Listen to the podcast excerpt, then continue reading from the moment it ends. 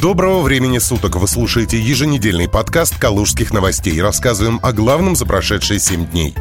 В Калуге объявили о третьем этапе снятия ограничений. С 28 июля Калужская область перешла к третьему этапу снятия коронавирусных ограничений. Об этом на неделе лично заявил Владислав Шапша. Мы добились серьезных успехов в ограничении распространения коронавирусной инфекции. С завтрашнего дня Калужская область выходит на третий этап снятия ограничений. У нас сможет работать практически все, включая концертные залы, театры и кинотеатры. Закрытыми останутся только детские загородные лагеря. Также мы сохраняем возможность для работающих пенсионеров старше 65 лет оставаться дома на больничном. По-прежнему необходимо соблюдать социальную дистанцию и масочный режим. Берегите себя, так сказал в Рио губернатора в видеообращении к калужанам. Однако, согласно подписанному сегодня главой региона постановлению, соблюдение режима самоизоляции для людей с высоким риском тяжелого заболевания сохранится до 25 августа.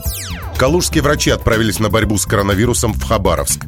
10 специалистов из Обнинского медицинского радиологического научного центра имени ЦИБы прибыли в Хабаровский край для помощи в борьбе с коронавирусом. Врачи отправились туда по поручению Минздрава. Как сообщил директор ФГБУ НМЦ радиологии Андрей Каприн, центр с самого начала помогал регионам. Сообщается, что обнинские врачи в Хабаровском крае проведут около двух недель. С 1 августа калужане смогут доехать до Анапы без пересадок. Поезд начнет свой путь из столицы, после чего прибудет на станцию Калуга-1 и проследует до Анапы. Стоимость билетов в плацкарте начинается от 2399 рублей. Проезд в купе от 3269. Кроме того, доступны билеты в вагоны СВ, стоимость места в которых начинается от 8404 рублей. Поезд номер 568Ч Москва-Анапа, проезжающий через Калугу, будет ежедневно отправляться с Киевского вокзала в 045, а поезд номер 567С Анапа-Москва в 21.15. В Калужском молодежном парламенте заступились за устроившего пьяную выходку депутата Зиновкина. Калужские новости получили комментарий председателя молодежного парламента Калужской области Дарьи Никеевой по ситуации с депутатом Денисом Зиновкиным. Процитируем его целиком.